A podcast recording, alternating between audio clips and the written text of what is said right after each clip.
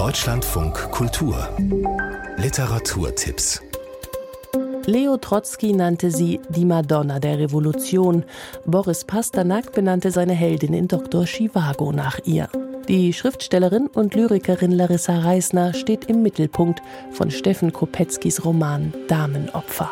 Diese Dame war eine ganz ungewöhnliche, außergewöhnliche junge Frau, Larissa Reisner in Deutschland und Russland aufgewachsen, das It-Girl der Petersburger Literatenszene, Revolutionärin im russischen Bürgerkrieg, als erste Frau überhaupt auf einem Kriegsschiff.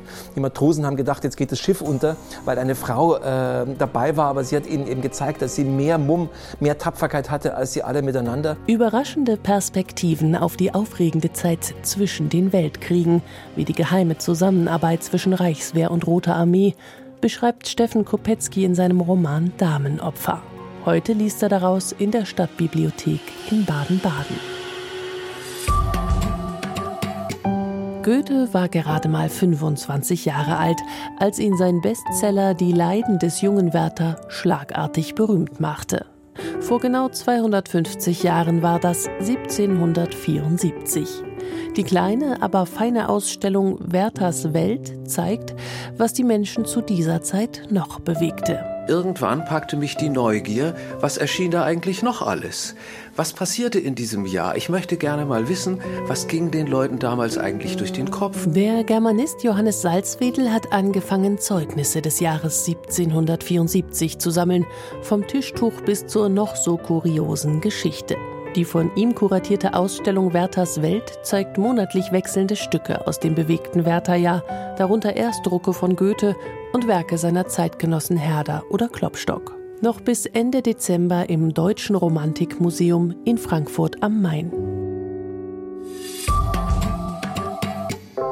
In seinem Roman Vaters Meer erzählt Dennis Udlu zugleich eine Migrations- wie eine Vater-Sohn-Geschichte und wandert dafür auf einem Grat zwischen Erfinden und Erinnern.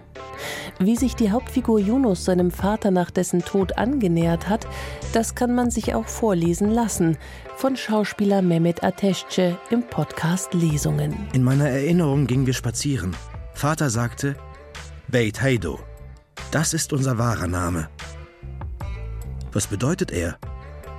Vater lachte. Es war dieses tiefe Lachen aus seiner Kehle.